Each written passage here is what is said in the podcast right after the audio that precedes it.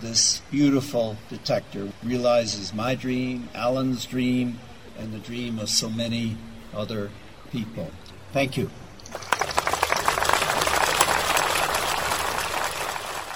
Heute schon geforscht? Ich begrüße Sie zur neunten Folge des Podcasts von Welt der Physik. Mein Name ist Jens Kube. Den Applaus aus unserem Vorspann bekam James Cronin, Physiknobelpreisträger des Jahres 1980 bei der Einweihung des neuen Astroteilchenobservatoriums Auger.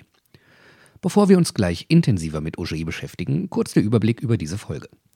Wir haben Nachrichten zu Elektronen aus dem Kosmos, Ideen für bessere Akkus und Wasser auf dem Mars.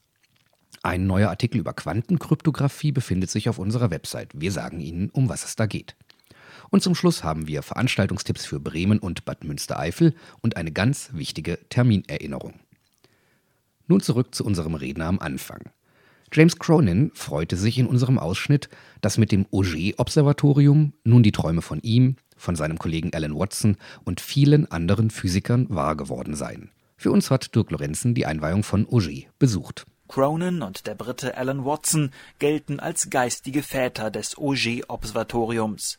Dank Auger beginnt für Markus Roth vom Karlsruhe Institute of Technology und seine Kollegen weltweit nun eine neue Ära, aber nicht am Heimatinstitut in Karlsruhe. Für die Forschung laufen die Wissenschaftler viel mehr als meilenweit. Wir sind hier in der argentinischen Pampa und wir sind auf dem Gebiet, auf dem das Experiment Auger aufgebaut ist trockenes Grasland, soweit das Auge reicht, durchzogen von einigen holprigen Pisten. Hier und da trotten ein paar Rinder oder Ziegen durch das offene Gelände. Alle eineinhalb Kilometer ragen merkwürdige kreisrunde Gebilde aus der Landschaft. Der junge Physiker klopft freudig auf sein Arbeitsgerät beziehungsweise eines von 1600. Hier hinter uns haben wir einen wunderschönen Wasser-Cherenkov-Tank. Das hat eine Ausdehnung von 6 Metern in der Breite, Höhe 1,20 Meter und 12 Tonnen Wasser sind da drin. Der ockerfarbene Tank verfügt über eine Solarzellenfläche und allerlei Elektronik. Eine Antenne ragt gut drei Meter auf. Doch wozu um alles in der Welt braucht man Tanks voll Wasser irgendwo in der Pampa? Wasser zum Trinken. Mit Wasser können wir Teilchen der kosmischen Strahlung nachweisen. 1600 Tanks gehören zum Auger-Observatorium, mit dem Markus Roth und seine Kollegen aus aller Welt auf trickreiche Weise nach den energiereichsten Teilchen fahnden, die uns aus dem Kosmos erreichen. Wir wollen diese Teilchen verstehen. Was ist das? Wo kommt es her? Was sind die Erzeugungs-Produktionsmechanismen? Wir blicken damit auf Quellen, die für uns momentan noch unbekannt sind, aber wir versuchen zurückzuschließen, welche Quellen sind es denn letztendlich? Prallt ein hochenergetisches Teilchen der kosmischen Strahlung in gut zehn Kilometern Höhe auf ein Partikel in der Erdatmosphäre, so zerstrahlt es, bildet dabei andere Teilchen, die wiederum sofort zerstrahlen und dabei wieder andere Teilchen bilden und so weiter und so weiter. Irgendwann rauscht diese Teilchenlawine durch die Wassertanks in der Pampa. Dann kommt es im Wasser zu kurzen Blitzen.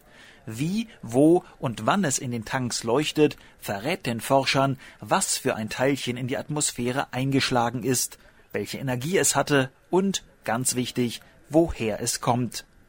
Die Gesamtanlage von Auger überdeckt eine Fläche, die größer ist als das Saarland. Die gigantische Größe ist deshalb notwendig, weil die Teilchen, die wir suchen, die wir hoffen zu finden, sehr selten sind. Ein Teilchen pro Quadratkilometer und Jahrhundert.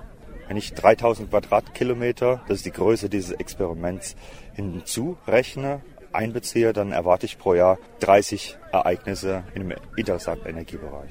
Kurz gesagt, entweder stellt man sehr viele Wassertanks in der Pampa auf oder man muss sehr lange warten. Die Physiker aus Deutschland sind Institute in Karlsruhe, Aachen, Wuppertal und Siegen beteiligt, entschieden sich für Akkordarbeit. Binnen weniger Jahre wurden 1600 Tanks in der Pampa aufgestellt, mit Elektronik und Funkverbindung versehen und schließlich mit hochreinem und damit weitestgehend vermodersicherem Wasser befüllt.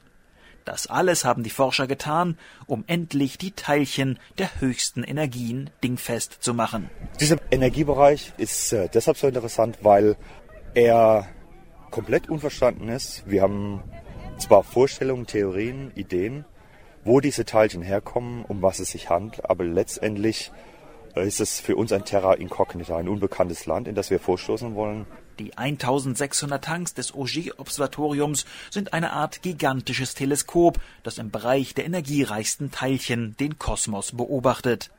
15 Jahre lang soll es nach diesen Partikeln Ausschau halten und so für die Astrophysiker ein ganz neues Fenster ins All aufstoßen. Aus Argentinien berichtete Dirk Lorenzen. Für unsere erste Nachrichtenmeldung bleiben wir bei Teilchen aus dem Weltall. Forscher haben kürzlich in der Antarktis eine andere Art Teilchendetektor genutzt. Sie schickten einen Sensor mit einem Ballon in eine Höhe von 40 Kilometern. Dort entdeckten sie viel mehr hochenergetische Elektronen, als von den bisherigen Modellen vorhergesagt wurden. Ihre Interpretation Entweder gibt es eine bisher unentdeckte Strahlenquelle nahe des Sonnensystems, oder aber, und das ist viel spannender, es handelt sich um ein Signal der dunklen Materie. Die dunkle Materie macht etwa 80 Prozent der Masse des Universums aus und wird seit Jahrzehnten von Wissenschaftlern gesucht. Klarheit werden, wie so oft, auch hier erst weitere Messungen bringen. Ein Elektronenproblem ganz anderer Art ist das Speichern elektrischer Energie in Akkus. Elektroautos und Notebooks sind in ihrer Reichweite heute von den Kapazitäten ihrer Lithium-Ionen-Akkus begrenzt. Nun haben Forscher aus Südkorea einen neuen Ansatz zur Verbesserung der Lithium-Ionen-Akkus vorgestellt. In einem aufwendigen Verfahren stellten sie eine dreidimensional strukturierte Silizium-Anode her, die vielversprechende Eigenschaften hat. Auch in Deutschland ist die Forschung im Bereich der Batterien aktiv. 360 Millionen Euro wollen die führenden Industriefirmen in den nächsten Jahren in diesen Forschungsbereich investieren. Die Hinweise auf große Wassermengen auf unserem Nachbarplaneten Mars verdichten sich immer weiter. Nun haben Messungen mit dem Gammastrahlenspektrometer der Raumsonde Mars Odyssey Spuren von Sedimentablagerungen ergeben. Diese können an den Rändern von Ozeanen entstanden sein, die früher einmal auf dem Mars existiert haben können. In der heutigen Ausgabe des Wissenschaftsmagazins Science berichtet das Team des Mars Reconnaissance Orbiters, dass unter sonderbar geformten Hügeln auf dem Mars sich mehrere hundert Meter dicke Gletscher befinden sollen. Diese stellten, so die Forscher, das größte Wasserreservoir außerhalb der Polkappen des Mars dar. Soweit unsere Nachrichten, die Sie unter www.weltderphysik.de-nachrichten noch ausführlicher und bebildert nachlesen können. Bevor ich zu unseren Terminhinweisen komme, noch ein Hinweis auf einen neuen, längeren Artikel auf Welt der Physik. Zum Thema der Quantenkryptographie hat Hannes Hübel von der Universität Wien einen neuen Artikel bei uns veröffentlicht. Hier können Sie lesen, wie mit verschränkten Photonen eine abhörsichere Kommunikation auch über Hunderte von Kilometern möglich ist. Und Sie erfahren, was es mit möglicher überlichtschneller Kommunikation durch Quantenteleportation auf sich hat. www.weltderphysik.de-quantenkryptographie mit ph. Heute schon geforscht, hier zwei Veranstaltungen und ein wichtiger Termin für alle Nachwuchsforscher. Noch bis zum 30. Dezember sind im Haus der Wissenschaft in Bremen die Siegerfotos des Deutschen Preises für Wissenschaftsfotografie zu sehen. Das Siegerbild zeigt einen Physiker bei der Arbeit, auch die anderen Preisträgerfotos sind beeindruckend. Zu sehen täglich außer Sonntag von 10 bis 19 Uhr im Haus der Wissenschaft in Bremen, Sandstraße 4 bis 5, gleich hinter dem Dom. Der Eintritt ist frei. Am 26. November, das ist am kommenden Mittwoch, berichtet Andreas Brunthaler im Rathaus von Bad Münstereifel über das bewegte Universum. Es geht um Messungen der Geschwindigkeiten von Himmelskörpern, die teilweise einige hundert Kilometer pro Sekunde zurücklegen können. Dies ist ein Vortrag aus der Vortragsreihe des Max-Planck-Instituts für Radioastronomie. 26.11.19.30 Uhr Rathaus Bad Münstereifel, auch hier ist der Eintritt frei. Nun unsere wichtige Terminerinnerung. Jungforscher aufgepasst. Wer 2009 bei Jugendforscht dabei sein möchte, sollte sich beeilen. Nur noch bis zum 30. November können sich die jungen Wissenschaftler für die Teilnahme anmelden.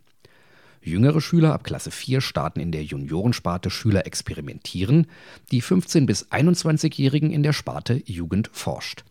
Alle Informationen dazu haben die Fachlehrer oder die Website von Jugend forscht. Das war's für heute. Bleiben Sie wissenschaftlich und laden Sie uns auch nächstes Mal wieder herunter. Tschüss und auf Wiederhören. Welt der Physik wird Ihnen präsentiert vom Bundesministerium für Bildung und Forschung und der Deutschen Physikalischen Gesellschaft.